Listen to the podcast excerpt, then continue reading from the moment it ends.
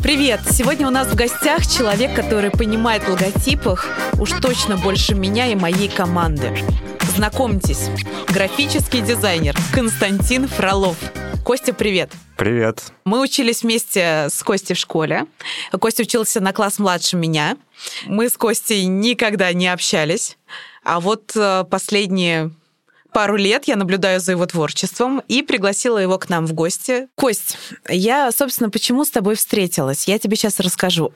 Я когда создала свой проект с моей командой, мы наделали огромное количество ошибок. Первая наша ошибка — это был наш логотип. Понимаю. Ну, знаешь, мы просто делали это впервые, и мы не знали как. И вот у меня к тебе первый вопрос. Какая цель у логотипа вообще? Ну, это, наверное, довольно сложный вопрос, потому что в целом брендинг — это довольно большая область, и кроме логотипа там есть э, куча других элементов. В целом брендинг — это процесс, когда ты создаешь э, какую-то торговую марку. Ага. В идеальном мире он основывается на бренд-платформе, которую разрабатывают бренд-менеджеры или стратеги. Это довольно долгий процесс с исследованиями конкурентов и целевой аудитории и выбором ниши, куда ты хочешь двигаться, ну, чтобы не пересекаться с э, твоими конкурентами. И уже когда ты сделал бренд-платформу, только после этого обычно приступают к разработке какой-то визуальной коммуникации, по сути, то, как бренд разговаривает с аудиторией. Ага. Бренд-платформа — это застольный период, получается. Это когда люди изучают э, вообще все вокруг для какого-то продукта. Угу. Конкурентов, еще раз. А, целевую аудиторию. Целевую аудиторию, что еще? Я сейчас немножко опишу, наверное, ну, в идеальном да, да, мире, да. как ага. Э, это работает. Обычно так работает в больших компаниях, а в маленьких все делается по вкусу. Хочется, так и делается. Обычно начинается все с э, изучения конкурентов, отстройки от них. То есть рисуется матрица по двум осям, э, допустим, выбирается ну, дорогой бренд или дешевый, ага. а по двум другим, ну, к примеру, там, не знаю, инновационный он или крафтовый. Что такое крафтовый и инновационный? Объясни. Ну, на примере чипсов это, допустим, Pringles скорее инновационный, потому что там, ну, это не картошка, а какие-то пластинки такие. Ага, нано-чипсы. Да, допустим, пакет картошки — это крафтовая тема, где все натуральное. Угу. Вот эти оси, они каждый раз э, обозначаются по-разному в зависимости от сферы деятельности бренда. Так.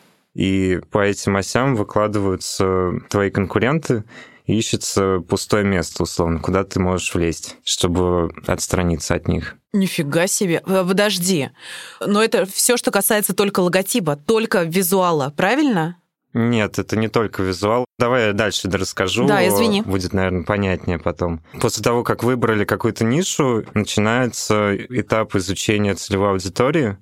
В основном это опросы, часто делают глубинное интервью, то есть когда берется человек из целевой аудитории, несколько людей, с ними там часа два-три общаются, и у этих людей находятся какие-то инсайты, какая-то боль человека, которую поможет закрыть твой бренд. Угу. Хороший инсайт, он не лежит на поверхности. Это может быть даже боль, которую еще человек сам не понимает, а бренд уже готов на нее ответить. Угу. В этом плане хороший пример это айфоны какие-нибудь, которые раньше никто вообще даже не думал о том, что смартфон подобного типа нужен человеку. Всем нравились кнопочные телефоны, а смартфоны со стилусом это было что-то странное.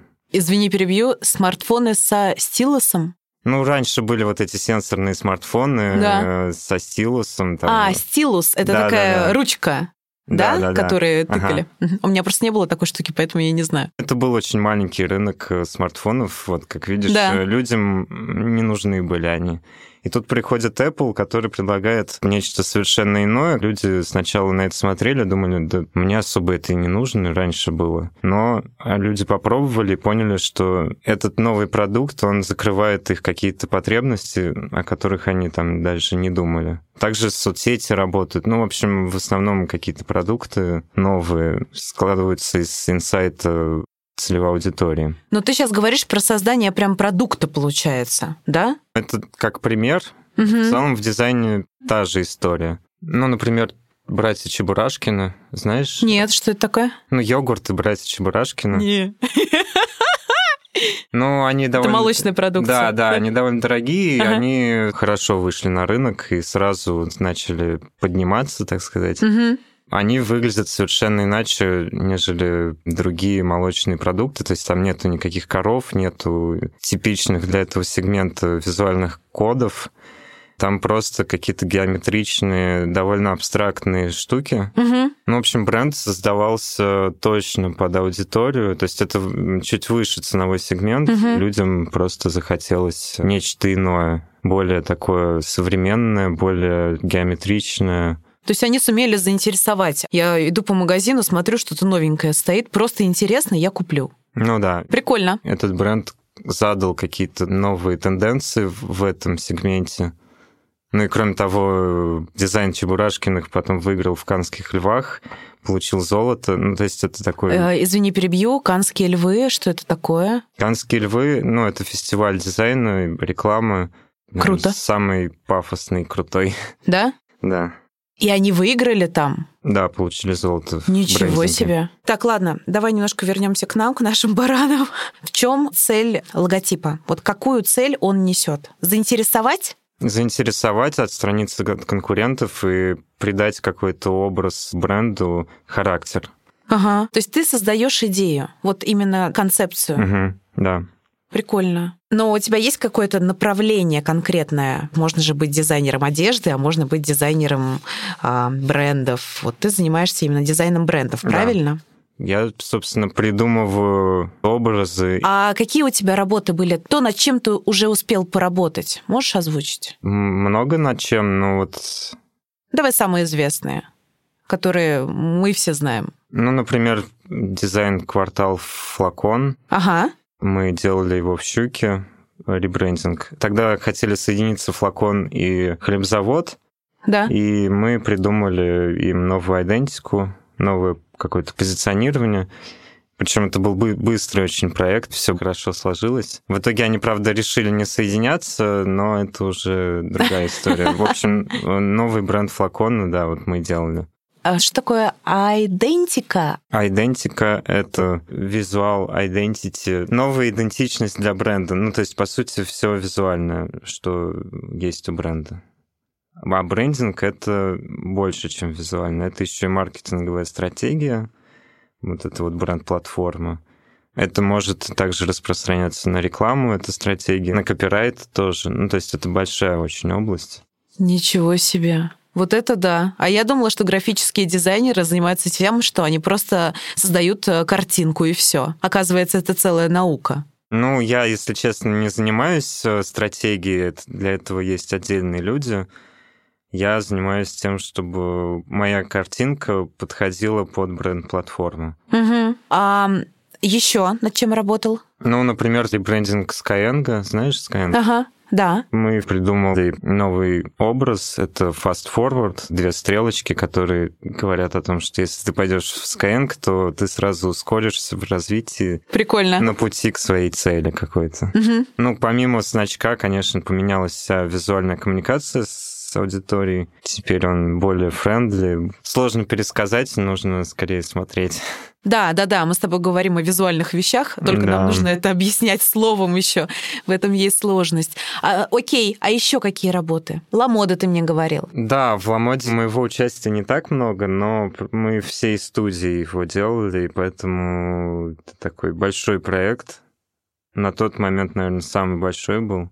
На мой взгляд, получилось хорошо, хотя и неоднозначно. В новом логотипе две буквы первые, они да. скосились, и было много споров и вопросов к этому, как и к любому дизайну, который как бы выходит за рамки немножко. Подожди, а почему он выходит за рамки, я не понимаю. Ну, как сказать, все говорили о том, что плохо, когда буквы покосились. Есть э, ощущение, что ну, логотип сломался. И... То есть, типа, лог какой-то, просто ошибка, и все? Да, ну, там, поскольку еще и угол вот этот очень маленький, 7 градусов. Ну, короче, люди, они воспринимали это как ошибку, да, и глаз резался. Но все таки это бренд, который работает с фэшном, и там есть немножко другие коды, нежели в обычном брендинге. То есть это может быть что-то странное, что-то непонятное, угу. и этим мне нравится эта область. А я когда смотрела на логотип Ламоды, мне вот эти две скосившиеся буквы, они напоминают пакеты в руках у девушки, которая идет с покупками, правда? Угу. И вот у меня первая ассоциация была именно такая. Я просто, когда готовилась к встрече с тобой, я посмотрела, как это все выглядит. Угу. Так что, видишь, я домашнее задание сделала. Ладно. Окей, это все. Есть еще что, чем похвалиться можешь? Ну, не похвалиться, просто правда расскажи, потому что вот про 7 градусов это очень, знаешь, а, бог в мелочах. Да, там же еще предыдущий логотип Ламоды выглядел так, что первые две буквы Ла, они были написаны курсивом, а остальные обычным шрифтом антиквы с засечками. У нас все теперь стало без засечек, но первые три буквы как бы остались э, наклоненными, но как-то немножко по-дурацки. И это мне больше всего нравится, то, что они по-дурацки просто взяли и наклонили, вместо того, чтобы делать курсив. А из еще работ, например, я делал еще в студии Лебедева для Козела, ну, пиво Козел. Ага. Ну, не то, что новую идентику, новую графику, там идея была простая. Козел хотели на нашем рынке стать пивом Чехии номер один так. чешским пивом номер один. У них были свои цвета, вот эти вот э, светлое пиво, темное ага. пиво, и я просто взял э, вот это вот изображение двух пив или там пиво и пена и добавил треугольник слева, и это стало похоже на чешский флаг. Идея простая, и как бы она всем понятна, и это, наверное, хорошо. Кайф, это очень круто. Кость, э, ты сейчас очень много сказал слов fashion, там вот это все модное, крутое, стильное. У меня такой вопрос э, по поводу подкастов. Угу. Существует ли для подкастов какое-то тоже направление в дизайне, специфика? Ну вот ты как говоришь, как для фэшена, да, у них там есть свои какие-то коды. То, что работает в фэшне, то, что работает с пивом, да, то, что работает... У них же у всех э, разные ну да, это разные сегменты. Разные сегменты. Разные визуальные коды. Для подкастов. Для подкастов, если честно, я не видел каких-то особенных. Но я, если честно, и не, не изучал эту тему, никогда с ней не работал, поэтому не знаю. Мне кажется, потому что подкастинга пока что в России, ну, не существует его. То есть угу. пока что рынка нет подкастинга. Но как только он придет, мне кажется, вы в своем бюро тоже начнете это изучать. Ну, скорее всего, конечно. Да, ну потому что в любом случае это случится, и вам придется этим тоже заниматься. Ну, это прикольно, когда есть какая-то область, ага. которая еще не занята, и можно придумать вообще что угодно. Потому что, например, в дизайне упаковки придумать что-то новое сложно и опасно, потому что потребитель может не понять. Да. Мне интересно придумывать как раз что-то новое, и не, не основываясь на каких-то уже принятых визуальных кодах. Да. Я, вот. я поняла. Ну, мы тебя приглашаем в нашу команду, ты можешь нам помочь. Слушай, мне как заказчику, угу. когда э, я обращаюсь к тебе, как составить правильно ТЗ? Это большая проблема, между прочим, потому что когда ты у себя в голове что-то представляешь, тебе кажется, что тебя все поймут. И ты, когда пишешь это электронном, в электронном письме, люди начинают задавать очень много вопросов, особенно когда дело касается визуала. Угу. То есть написал текстом, а дальше начинаются вопросы. Куда это поставить? Как правильно создать, э, написать ТЗ? Ну, это хороший вопрос, и обычно всегда по-разному, если честно. Лучше всего, на самом деле, пообщаться с дизайнером, и он задаст все нужные вопросы, запишет все нужные ответы, но именно вживую можно начать с какого-то брифа небольшого, рассказать о себе, о том, куда ты хочешь двигаться дальше, а дальше дизайнер уже сам задаст нужные вопросы, на самом деле. А если у тебя есть уже представление, какую картинку ты хочешь видеть? Может быть, нужно референсы отправить? Референсы, ну, да. Ага. Но, на мой взгляд, э, лучше, чтобы дизайнер сам присылал референсы, и вы обсудили, подходит это или нет. Дизайнер, он все время в этой области работает, и хороший дизайнер примерно сразу знает, куда нужно идти, чтобы отстраниться от конкурентов и чтобы выделяться, чтобы сделать новый визуальный образ и придать бренду какой-то характер. И вопрос как раз в том, какой характер. Об этом стоит поговорить именно вживую, наверное. Угу. Если нету какой-то бренд-платформы, потому что если есть бренд-платформа, то там все это описано с референсами и там уже понятно, куда двигаться примерно сразу. Я вот представила себе картиночку, собираю все картиночки, отправляюсь к дизайнеру и говорю, я хочу вот так. То есть вместо того, чтобы довериться профессионалу, я, получается, сделала работу за него, просто мне нужно, чтобы мне состряпали это все вместе. Но это глупость, да? Ну, если ну, честно, да. ну, Просто это, да? ну, дизайнер тогда работает скорее как технический дизайнер. Мы уже все придумали, ему осталось только это нарисовать. А по, по большому счету дизайнеры все-таки они лучше знают, какую идею лучше придумать. Ну, они просто знают, э, что сработает, а что нет. Вот и все. Правильно? Ну да. Ну, если какой-то дизайнер с опытом, то знает. Ну, это не, не исключает того, что клиент тоже важен, и важно, чего клиент хочет. Его важно выслушать, потому что ему потом жить с этим. И дизайнер может, конечно, классное что-то придумать, что ему хочется в портфолио сунуть, но все-таки клиентские идеи тоже важны. И тут нужно как-то какую-то коллаборацию создать и все вместе уже найти подходящее. Сколько это стоит? Сколько стоит брендинг, брендирование? Это довольно большой диапазон цен. Если ты заказываешь у фрилансера, можно, условно, логотип сделать, ну, там, за 20 тысяч или за 100 тысяч, в зависимости от уровня. Если ты заказываешь в студии, то там от миллиона, наверное. И все это зависит на самом деле от... Э, Я сейчас сделала большие глаза, если что. Да, но это дорогая история на самом деле, потому что я, например, ну и наша студия, мы считаем стоимость по часовой оплате, мы примерно прикидываем, сколько нам нужно времени на проект, и исходя из этого предлагаем... Умножайте цену. на 5. Цену, да. Допустим, у меня цена 2000 в час, у студии нашей не помню сколько, но там в разы больше.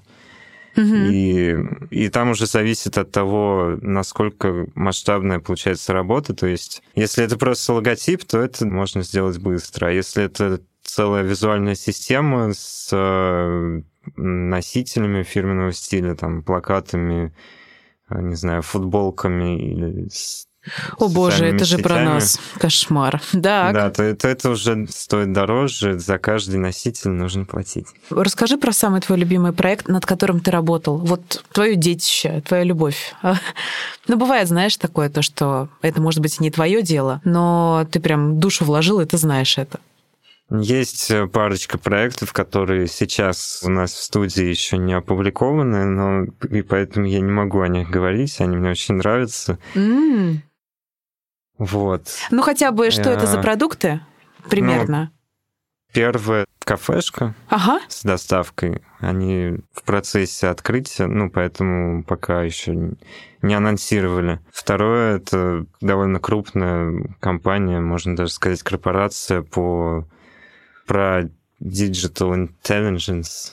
По-русски какие-то... Ну, короче, они занимаются диджитализацией в крупных компаниях, диджитализацией процессов, и это ускоряет работу, и люди в этих компаниях могут делать более интересные вещи. Угу. Для обеих компаний я придумал новый фирменный стиль. И пока что я не могу его показать, но мне в целом нравится, что получилось. Долго придумывал? А, первый проект про кафе все случилось очень быстро. Как-то сразу был найден визуальный прием, и ну, за месяц, что ли, мы сделали. Совсем все быстро получилось. А сейчас проект довольно долгий. Сколько он уже идет? Месяца два, наверное, еще будет идти. Ага. Ну, как видишь, это всегда по-разному. Вот, например, флакон мне тоже нравится. Ну, там, правда, логотип не я сделал, но я придумал графику. Там тоже все быстро было, тоже примерно за месяц, потому что они отмечали десятилетие, и как в России принято, нужно к, именно к дате все успеть. Да. Ну, в общем, мы успели. Тоже в целом мне нравится, как получилось вот эти вот флажки, которые такие геометричные. Такое цветное там все. Угу. Угу. Фестивальное. Да, прикольно. Несколько у меня было вопросов. Чем вдохновляешься? Да, просто в интернете лазю, там и вдохновляюсь. Любая, любая идея, которая хоть как-то подходит проекту, которая нестандартна. Любая метафора, которая не в лоб, а которая взята из другой области, она мне подходит. Я просто беру уже готовые образы из другой индустрии и примеряю это к своему проекту. То есть ты идешь на эту бренд-платформу, где как раз э, рассказано, как нужно сделать правильно и что подходит конкретно для молочных продуктов, угу. и совмещаешь это между собой. И дальше у тебя творческий процесс, вот он. Да, как-то да? так, и потом важно в бренд-платформе обычно еще описан характер бренда, и важно совместить метафору с этим характером и по сути, получится результат. Круто. Почему дизайнером решил стать? Ну, если честно, я... Оно так само случилось. Я не хотел, если честно. Все так говорят. Ну, просто я случайно попал в британку, я хотел... Случайно зашел в британку? Да, ну, типа того. Я работал в типографии не очень креативным дизайнером, просто что-то в иллюстраторе делал. Не Верс... очень креативным? Извини, что-то я увлеклась, да? Можно сказать, что я был техническим дизайнером. Вот, я пошел в британку, чтобы круто изменить свою жизнь и стать архитектором, но на подготовительных курсах, которые длились полгода, меня снова вдохновили на графический дизайн, и я решил, что надо продолжать развиваться, и посмотрим, что будет. Я, если честно, не хотел как-то идти в студию или в агентство какое-то и делать проекты для заказчиков. Я хотел наоборот, сделать свой бизнес и в этом бизнесе все визуально подстроить под себя, потому что я визуал, и мне это важно. Но так получилось, что я увлекся, и теперь я поработал уже в нескольких агентствах. Вот так. Где поработал? Ну, сначала, вот, как я и говорил, работал в типографии пять лет, потом ушел оттуда на сторону клиента, так. работал в школе бега I Love Running, примерно год. После этого я ушел оттуда, поработал чуть-чуть в разных местах, ну, аутсорс дизайнером или в штате, ну, совсем чуть-чуть, например, в КБ «Стрелка» или в студии Just Be Nice, ну, там, типа, недели две я продержался, потом ушел. После этого меня позвали в студию Лебедева, там я пробыл, кажется, год. А тебя прям пригласили туда? Да, смешно было. Я сидел с другом где-то в час ночи в пятницу, мы пили. И я вижу, что мне пришло сообщение от Тёмы Лебедева о том, что есть предложение. От него лично? Да. А как это так происходит? Он сам себе ищет людей, с которыми он хочет работать? Ну, есть такая платформа Behance так. для дизайнеров. Я публикую туда свои проекты, и один из проектов как раз-таки учебных, довольно хорошо получился и получил значок. Ну, короче, его отобрали в главную галерею Behance. Он появился на главной странице и стал довольно известным. Вот, так меня и нашли. Такой скромный парень тут сидит среди нас. Вот честное слово. Так, так, э, ну, чуть-чуть там значком отметили. Ну, подумаешь, ну, фигня. Сейчас я еще поскромничаю. Кроме того, этот проект э, получил две награды э, на международном фестивале Pent Awards. Он получил серебро среди студенческих проектов и на премии клуба арт-директоров России получил золото. Но поскольку это не какой-то реализованный проект, а просто концепция, он получил и получил. Дальше сидит у меня в портфолио. Я аж дышать перестала, пока ты это все говорил, если честно. Да, было весело. Было весело. А почему ты ушел из студии Лебедева? Потому что меня пригласили в студию «Щука».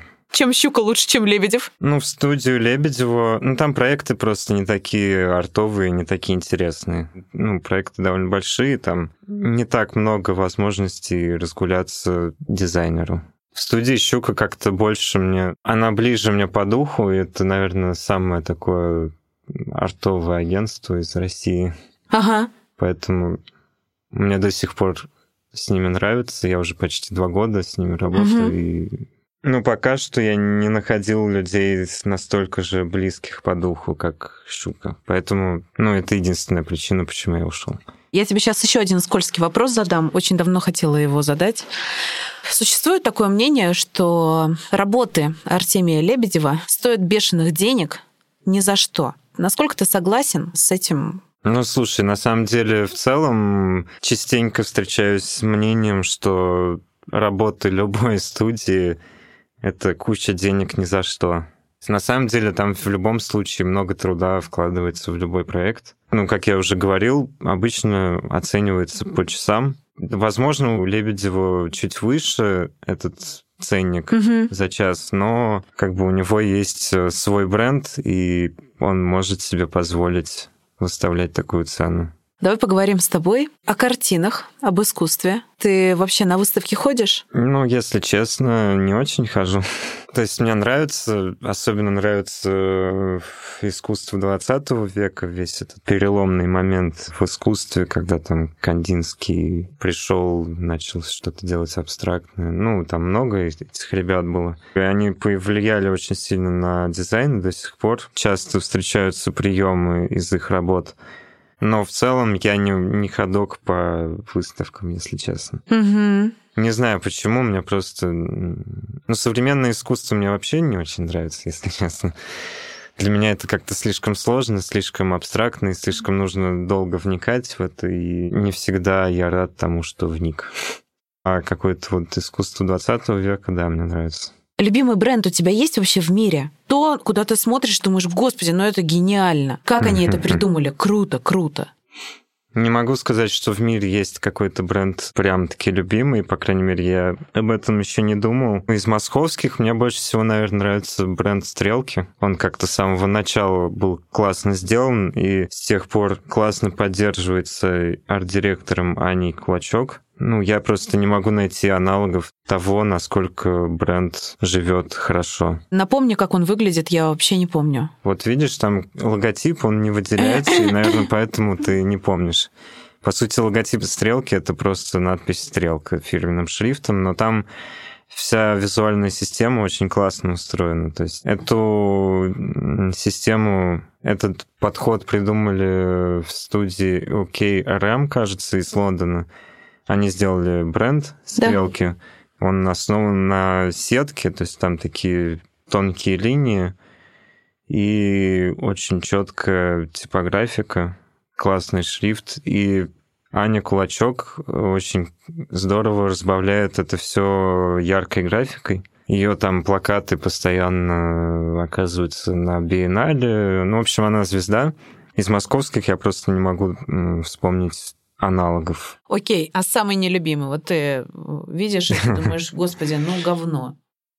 Этого точно не могу вспомнить, их очень много. Много? Конечно. А бывает такое, что идешь по городу, смотришь э, на билборды и думаешь, ну, ребят, ну как так было можно? Я вообще из семьи журналистов. У меня очень такое практически фашистское воспитание именно с грамотностью и русским языком. Часто очень ошибки орфографические, uh-huh. синтаксические. На билбордах, ну реально, это видят люди. Мы даже, когда, знаешь, слона-то я и не заметил. Понятно, что у тебя явно не со словом, но с картинкой. Бывает такое? Ну, я раньше замечал какие-то плохие вещи. Сейчас, если честно, я уже к этому всему привык, потому что, ну, в основном а, в России культура графического дизайна на довольно низком уровне. И все время замечать ошибки себе дороже. Я скорее пытаюсь заметить что-то классное в плохом. Всякий маргинальный дизайн, который присутствует на каких-то объявлениях, ну там, допустим, идешь от Курского вокзала, там все в объявлениях, все с растянутыми шрифтами, ярко, сочно. Тогда мне это нравилось. Я вдохновлялся таким вот паскудным маргинальным дизайном. Огонь! Ну, сколько, когда это было? Года три назад, четыре, наверное, и то есть так... ты терся у Курского вокзала около каких-то ворот? Я Или тогда как? учился в Британке, она рядом с Курским вокзалом, и ты хочешь, не хочешь, идешь от метро и видишь все это говно. И просто тогда еще был тренд на вот этот паскудный дизайн. И... Паскудный и... дизайн. Да, я его так называю. И много кто работал в этом стиле. Создавались плакаты для полуподпольных вечеринок. Этот визуальный мусор часто использовался. Растянутые шрифты особенно. Круто. Круто. Интересный у вас мир, молодой человек, очень интересный.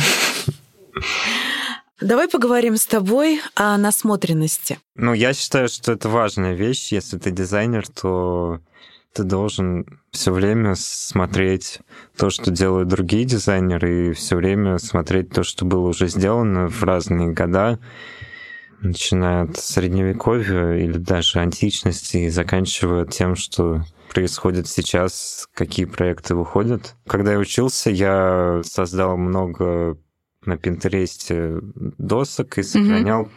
все, что мне нравится. Мне кажется, что это дало хороший толчок в моем развитии, потому что там десятки тысяч, даже сотни картинок, которые я видел, сформировали примерно представление о том, что мне нравится и куда мне хочется двигаться. Есть, конечно, проблема такая, что ты много смотришь, и какие-то идеи у тебя в голову в голове остаются, и ты случайно, ненароком можешь сделать то, то же самое. Бывает и такое, но чаще это работает в плюс все-таки. Окей. То есть ты должен быть в курсе всегда происходящего, и ты даже сейчас стараешься за этим следить. Да, конечно. Я слежу на очень многих площадках, ну, в Инстаграме тоже я подписан на всех э, трендсеттеров, которые сейчас выкладывают. Трендсеттеры? Трендсеттеры, ну, те, кто задают тренды. Ага. Топовые студии, дизайнеры. А можешь назвать их, кто это? Больше всего мне нравится немецкая студия Бюро Барше. Мирка Барше — это чувак, дизайнер, креативный директор этой студии. Вот они делают очень прикольные проекты, часто с фэшном, опять же. Угу. Вот. Еще мне нравится MM Paris, еще более странная студия. Даже не знаю, что про них рассказать. Они в целом немножко отстранены от мира дизайна. Они больше делают э, работы, похожие на искусство. Вот. И они работают в основном только как раз с фэшном, с музыкантами, с художниками. Не делают там какие-то упаковки для магазина. Угу. Это что-то такое более высокое. Мне очень нравится. А бренды одежды тоже за ними следишь, тоже отслеживаешь? Ну, я в меньшей степени слежу. Я не очень хорошо в моде разбираюсь, но тоже слежу за тем, что мне нравится. Там. Высокая мода зачастую перекликается с графическим дизайном, mm-hmm. и какие-то тренды переходят и от дизайна в моду, и из моды в дизайн. У нас э, новый тренд это наша пандемия, угу. которая случилась в мире. А повлияло ли это вообще на визуальную культуру? Не могу сказать, что прям повлияло. Ну, естественно, когда она началась, все начали как-то обыгрывать эту тему, что-то делать про пандемию, но ну, например, в современном искусстве это считается каким-то слишком банальным ходом делать что-то про то, что сейчас, ну, про пандемию. Угу. Поэтому хороших проектов про это особо нету. Естественно, люди стали делать про это какие-то проекты, там, плакатные, еще что-то. Но я не, не могу сказать, что это как-то именно на визуальную культуру повлияло. Мне просто показалось, что даже в fashion -индустрии случился, знаешь, такой коллапс. То есть э, все засели дома. Это значит то, что люди вернулись снова к пижамам и к удобной мягкой одежде. И значит то, что когда люди выйдут, люди не захотят, женщины не захотят надевать шпильки, потому что это неудобно, потому что они привыкли к пижамам. Но это правда. И знаешь, может быть, я увидела, ну сейчас даже в магазинах, очень простые цвета пастельные, но они уже были до этого в тренде, да, они были модными, но теперь их прям очень много, они такие нежно-розовые, вот что-то такое. Вот в этом плане не ощутил ты тоже, да? Ну, в целом тренд на удобную одежду, если не считать Россию, он везде как бы угу. уже давно происходит. Я, если честно, просто в этой области ничего не видел, не смотрел, поэтому сложно сказать. Э, я, например, в магазины, если честно, еще не заходил после пандемии. И не знаю. Сколько работа занимает времени у тебя в жизни? Мне кажется, процентов 90. потому что, как минимум, сначала это основная моя работа, потом я могу убрать какие-то проекты на фриланс, либо делать проекты для себя, либо просто что-то рисовать. И у меня все, все время есть какие-то задачи, которые меня немножко, конечно, давят, но в целом они интересны, и я их делаю. Ну и кроме того, у меня, допустим, вот Инстаграм. Там я подписан в основном на дизайнеров, которые выкладывают новые проекты. И, то есть даже на своей личной странице я все время смотрю какой-то дизайн. И на выходных, и с утра, и вечером. В общем, все время это происходит. Пандемия повлияла на твою работу? На ход твоей работы, на, на твою жизнь вообще? Ну, на жизнь, конечно, повлияло. В целом больше работы стало, если честно. Ну, Почему? Сложно сказать. Ну, на работе, вот в студии проектов стало больше, и приходилось очень сильно напрягаться. Ты дома работал? Да, я все время работал дома. Возможно, поэтому повысилась немножко продуктивность. Я живу в Жулебино, и там как бы ну, такой район, знаешь, не хочется отвлекаться от работы. Не хочется смотреть по сторонам? Да, не очень хочется. И поэтому просто сижу все время и что-то делаю свое. Когда мы ходили в офис, такого не было. Там, типа, можно прийти, налить себе кофе, пообщаться с коллегами любимыми, поговорить за жизнь. Ну, в общем, как-то более расслабленно. А дома получалось так, что садишься с утра и до вечера сидишь. С одной стороны, это хорошо, потому что как бы продуктивность, быстрее все делаешь и лучше, а с другой, ну, очень сильно устаешь, выгораешь и хочется, конечно, вернуться в офис уже. Ты научился отделять рабочее время от э, своего личного времени? Потому что это большая проблема людей, которые начали работать дома. У нас есть рабочее время в студии, у нас не, не гибкий график, и я как бы с 11 до 8 сижу и работаю на основной работе. Угу. И потом я делаю уже свои проекты. Ну, то есть я различаю время в студии и свои проекты. Как-то так. А с психологической точки зрения ты сидел дома, не смотрел по сторонам, а тебе нужно создавать много всего нового.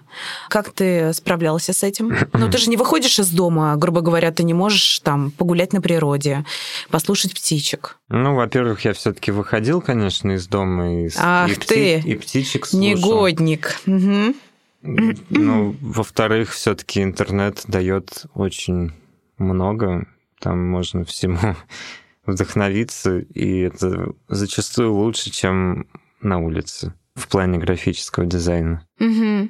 То есть э, на самом деле тебе ничего не нужно, кроме компьютера для твоей работы? Ну, по большому счету, да. Прикольно. Ну, с одной стороны, прикольно, а с другой я все-таки не очень люблю сидеть за компьютером. Это вызывает некоторое чувство дискомфорта. Так и живу. Как ты отдыхаешь? Расскажи, почему у тебя появился месячный отпуск? Ну, потому что я выгорел и сказал коллегам, что мне нужно отдохнуть. Вот. Меня отпустили. У меня был длинный отпуск, я ездил много куда. Сначала в деревню, там я купил катер и гонял на нем. Потом поехал в Абхазию на море, отдыхал. Потом поехал в Розу хутор, по горам гулял. Потом поехал в Турцию. Там тоже было классно. А так, чтобы на неделю я особо не отдыхаю, к сожалению. Наверное, это неправильно. И именно поэтому у тебя был такой насыщенный отдых, да, по горам, в деревню, подальше от компьютера. Да, я компьютер почти не открывал. Вроде вообще не открывал. Э, каждую пятницу ты выкладываешь э, в Инстаграме мимасики. Просто адскую подборку, на самом деле. Там иногда штук 100, но я очень рада, потому что это всегда смешно. У Кости потрясающее чувство юмора. И Спасибо. я тебе честно могу сказать то, что даже мои друзья подписались на тебя вот благодаря вот этим вот мимасикам.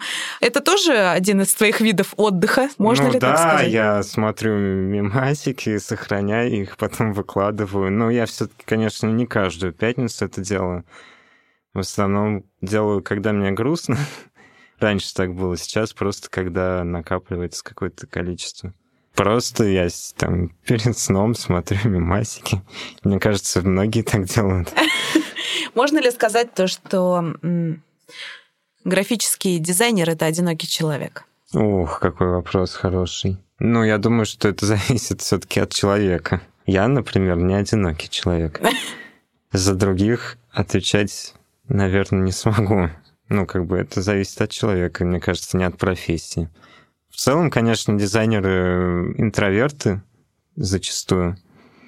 Единицы согласны на какие-то публичные выступления, тусовки и все такое. Но я не думаю, что это делает их какими-то одинокими. А у тебя есть девушка? Да. Давно вместе? Мы познакомились в начале пандемии в Инстаграме. А, да ладно! Вот. Как смешно. Да, так. ну, практически благодаря мемам. Ничего себе. С весны встречаемся. Но это не было вот этой одной из глупейших идей, типа, о, давай попробуем вместе покарантиниться. Ну, реально. Нет, мы не жили вместе в карантин, но Это мы... сохранило отношения? Не знаю, ну да. В целом у нас все хорошо было сразу и продолжает быть все хорошо. Она тоже дизайнер? Да, она арт-директор в брендинговом агентстве Депо. Ее зовут Женя. Круто. Привет, Женя. Женя, тебе привет. А, давай поговорим про радио, которое ты создал со своим другом и одноклассником. Угу. Расскажи про него.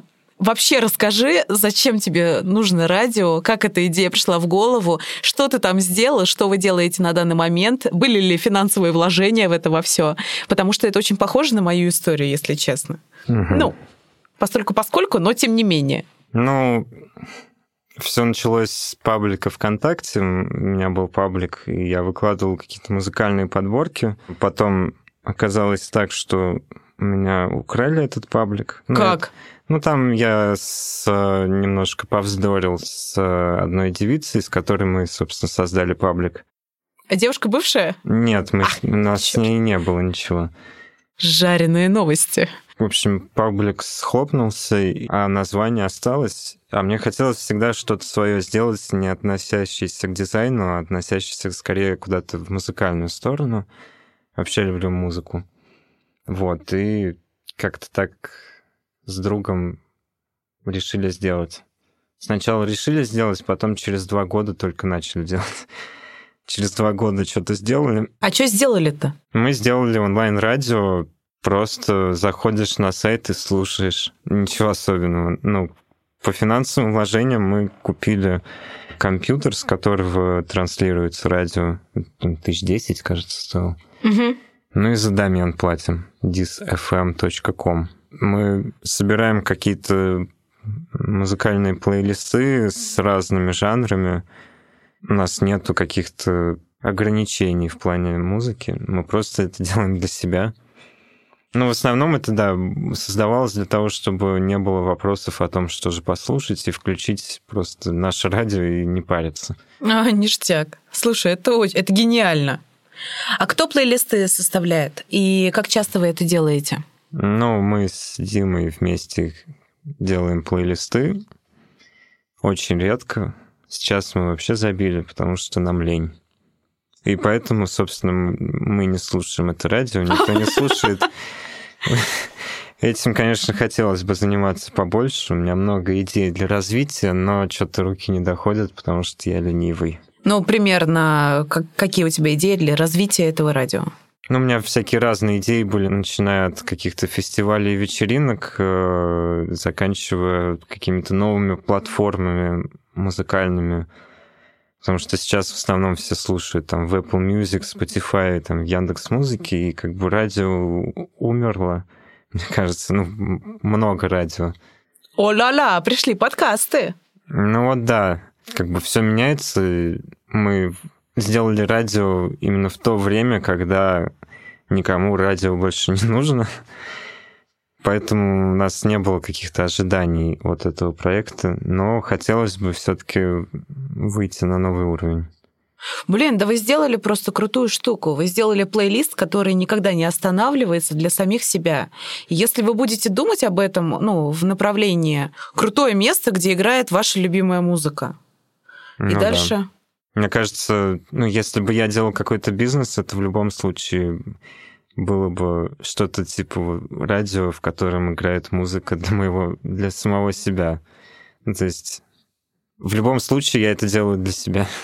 Ну ты же знаешь, аудитории. Что... Ну да, ну, ты же знаешь то, что вообще радио это довольно-таки убыточное мероприятие. Ну да, ну то есть я не задумывался, если честно, о том, чтобы получать прибыль какую-то. Там у нас скорее были вопросы с авторскими правами, но поскольку у нас не коммерческое радио, то можно делать что угодно. О, расскажи. А что, к вам кто-то пришел и сказал, ребят, так нельзя делать? Или вы сами задались вопросом, можем ли мы использовать эту музыку и запускать у себя на своей платформе? Ну да, мы задались этим вопросом. Насколько я помню, там крутить можно что угодно, если нет рекламы. Ну, поскольку у нас слушателей нету вообще, то и рекламу как-то странно крутить. Но забавно, что мне раньше периодически писали во ВКонтакте какие-то музыканты с просьбами включить в ротацию их музыку. Угу. Часто было что-то смешное, типа такого джаза из лифтов. Да, я хотел даже Интересное сделать... музыкальное направление. Да, я хотел даже сделать час музыки, которые нам присылают. Мне кажется, мы сделали отличную рекламу только что вашему радио. Как оно называется? DIS-FM. Почему дис? Это сокращение от слова disappointment. Разочарование. А, и после этого ты мне будешь говорить то, что графические дизайнеры — это не одинокие люди. Ну, это название пошло еще со стародавних времен, когда в десятом, что ли, году я, у меня был паблик ВКонтакте с мемами, и он так назывался, и как ответвление от этого паблика появился паблик с музыкой. Он назывался DSFM. Вот. И так название сохранилось. Новое название нам было лень придумывать. Блин. Не, ну круто. На самом деле, если правда перейти, э, зайти на сайт к ребятам, нажать кнопочку, я слушала ваше радио, честно. Угу. Мне понравилось. Э, я разделяю твой музыкальный вкус, поэтому я просто включила и даже забыла, что я включила, просто занималась своими делами. Потом я поняла, что я слушаю ваше радио, оказывается, все это время.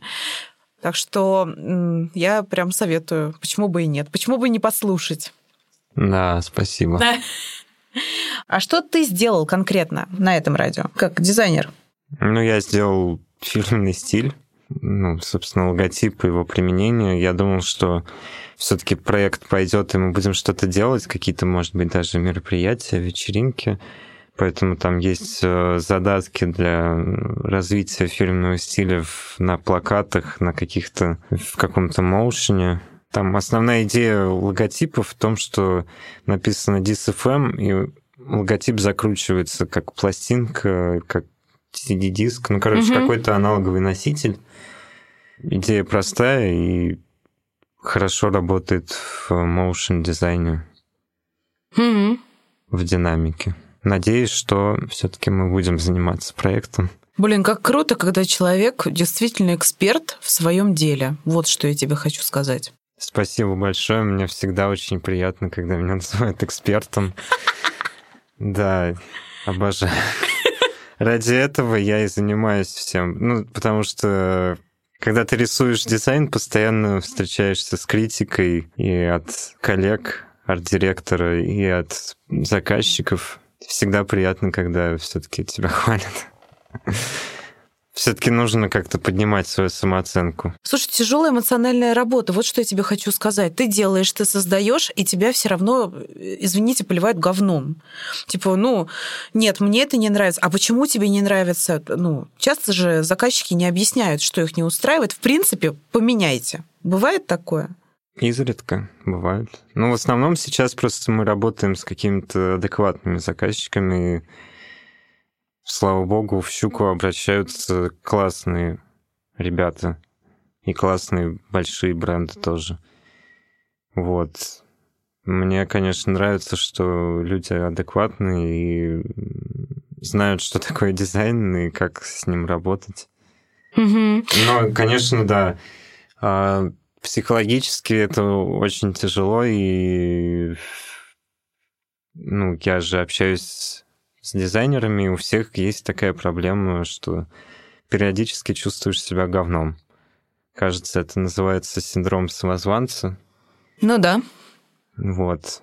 И нужно, нужно принимать э, положительные комментарии в адрес себя и как-то самооценку свою повышать какими-то способами, иначе совсем. Да, да. Сменить э, не хотелось тебе профессию? Да, хотелось, конечно. А как часто тебе хочется сменить профессию? Ну, мне кажется, раз в несколько месяцев хочется. Как это происходит? Ты встаешь из-за стола, берешь свой ноутбук и говоришь, все.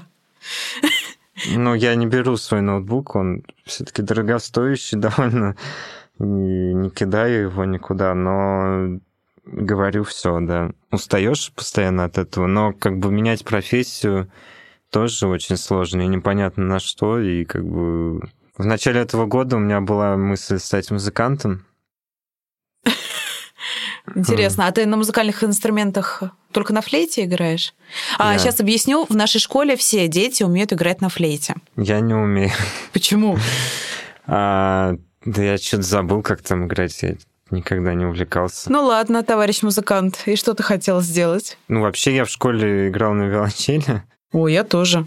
Я в музыкальную школу ходил, почти доучился там оставался последний год, и она там прошло полгода, и я ушел из этой музыкальной школы. Но сейчас я хотел заняться гитарой. Мне коллеги подарили на день рождения электрогитару, и я начал на ней играть. Что-то даже записывал какую-то музыку. Но потом как-то стало много работы, и я подзабил немножко. Но скоро вернусь, наверное. Пока что это как хобби, скорее. Спасибо тебе большое. Тебе Правда. спасибо. Я просто в восторге от встречи с тобой. Спасибо а, большое. Тебе понравилось? Мне очень понравилось. И мне очень понравилось. Ты очень интересный. Угу. А сегодня я узнала, что передо мной вообще очень талантливый, очень успешный э, юноша сидит. Большое спасибо, мне очень приятно слышать. Я рада, что тебе это приятно слышать. Спасибо, что пригласила. На самом деле я с большим уважением отношусь э, к людям, которые создают что-то свое. И подкаст — это круто. Я надеюсь, что он взлетит в скором времени. Это был подкаст «Абраменко Дайри», и я его ведущая Дарья Абраменко. Нас можно послушать на Яндекс Музыке и Apple подкастах, а также на других площадках. Подписывайтесь на нас, ставьте свои лайки, пишите комментарии, ну а также ждите нашего следующего выпуска. До встречи!